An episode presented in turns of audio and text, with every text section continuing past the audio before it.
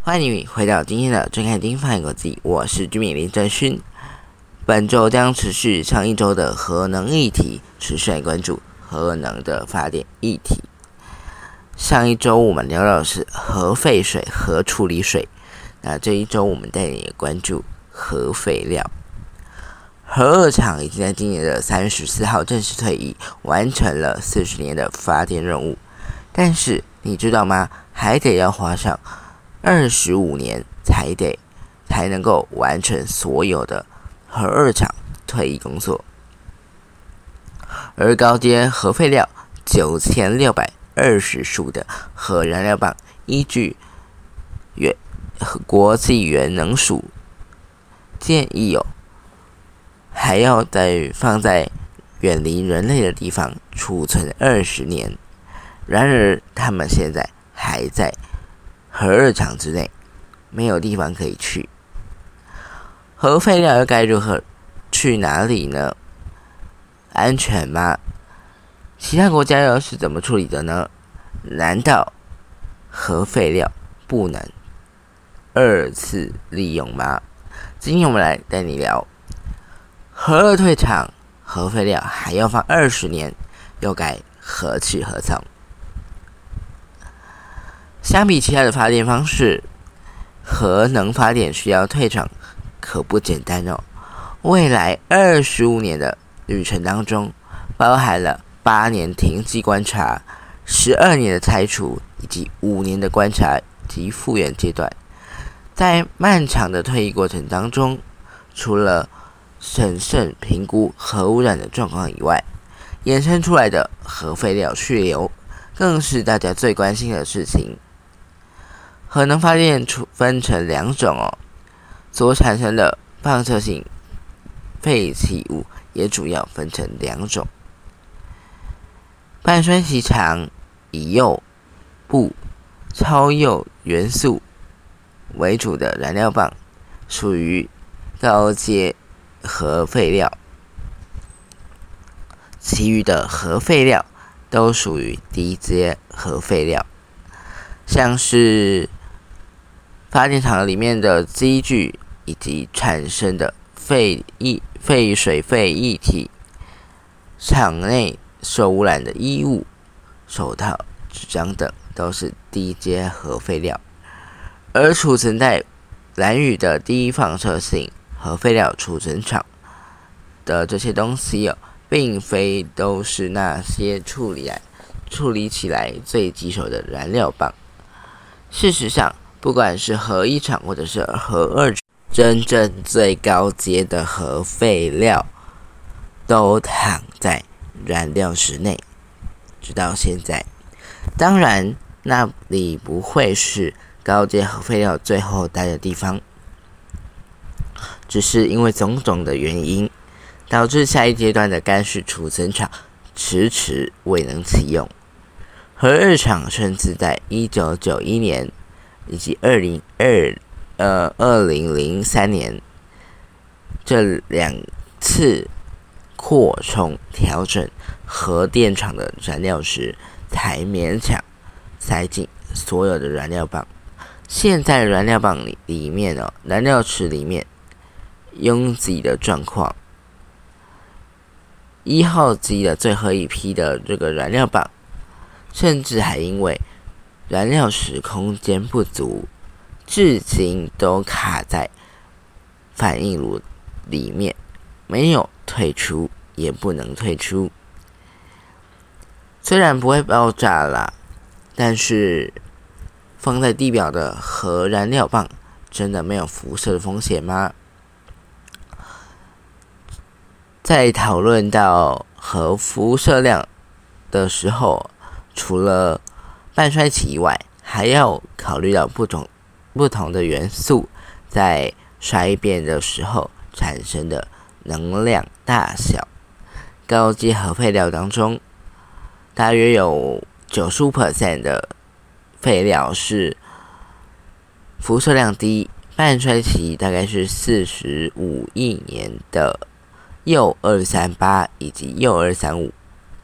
而在剩余的燃料当中，辐射最强的是大部分都不存在自然界，因为核反应才才诞生出来的人工超铀元素，例如氖二三七、钚二三九、镁二四三以及局二四七等等。这些超铀的元素哦，是人类所制造出来的，没有真正的存在于自然界当中。那那这个，我们应该要先搞清楚的是，这些非铀呃非自然界当中的天然的这个。存在于自然界当中的这些元素，而这些超铀元素，人工产生的这些超铀元素哦，衰变的时候的辐射量、辐射产生量比较大，那半衰期也更长，所以这才是我们需要去担心的地方。那么还有哪些？高核废料、高阶的核废料，究竟该到哪里呢？这些东西要到哪里去呢？根据国际能源总署 （IAEA） 对于这些核废料的管理规范，储存核废料时，不只要考虑到对人类，同时还要考虑到对环境的影响哦。那对大自然的影响。是非常需要去关注的，因为地球只有一个嘛。那要尽可能、尽可能去减少废弃物的总量，必须确保最终处置场的安全性。台湾参考其他国家办法，燃料棒会先在燃料池以湿式储存的方式。继续待个数数几数年哦，好几年都待待在湿式储存池，等到降温反应下降之后，转移到能够让燃料棒废燃核废料存放超过四十年的干式储存厂，再来就是建立一个能够。远离所有生物生存环境的最终处置场。而这边我们要先搞懂哦，在反应里反应炉当中，铀二三五是因为吸收中子才变得不稳定，进而衍生出一系列的发发生的这个连锁反应。当我们拿拿掉这些乱源中子，铀二三五是相对稳定的。半衰期甚至长达七年、七亿年，这也是为什么铀二三五能够在大自然当中存在，至今至今还没有因为衰变而消失。在核废料储存阶段，还会放置大量的中子吸收材料在燃料棒当中之间这几堆燃料棒之间。确保高阶核废料产生的中子不会引发连锁反应。事实上，到了该式储存阶段，仅有微弱的、微弱的连锁反应以及自身衰变产生的过程，会造成产生热热量。那产生热的速度，光靠空气流动就会自然。稳定，维持稳定的状态。整个干式储存厂的设计，在经过层层阻绝之后，厂区边界的辐射标准值为每年零点零五毫西弗。台湾人每年平均接受的背景辐射量、辐射剂量是一点六毫西弗。扣掉背景值、背景辐射，每年因为医疗以及搭飞机所接受到的背景辐射建议值不超过一毫西弗。以干涉储存厂的设计来说，其实不需要恐慌哦。另外，美国核能设备以及系统供应商甚至做过时速九百六十五公里的火箭撞击试验，证实干式储存厂的安全性。即便如此，还是有些人会担心天灾。天灾等意外造成不可预期的后果。为了安心，我们是否该找个远离人类的地方，永远把这些核废料藏起来，眼不为眼不见为净呢？目前国际上普遍认为，核废料最终的去处采用深层地质处置。把这些核废料埋进三百公尺以上的深度，数十万年、数万年到数十万年不等。从一九八零年代开始，就有不少的地下示范场域进行相关的研究，直到现在，预计在明年启用，位于芬兰地底。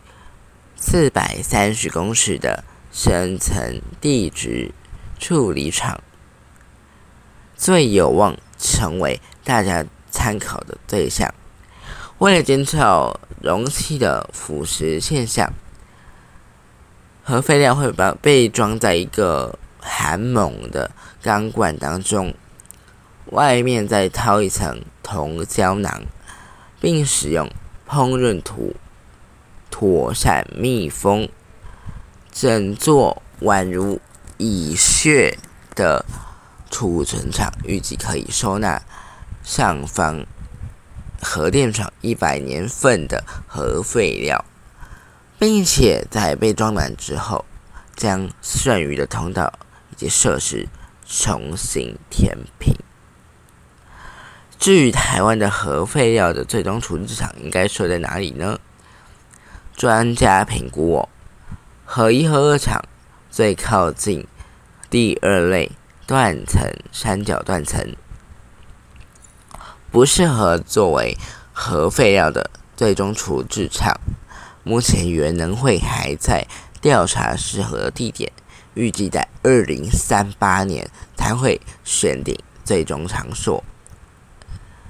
核废料这个棘手的问题哦，除了要封死以外，我们还有办呃还有没有办法透过根本解决、减少量的办法呢？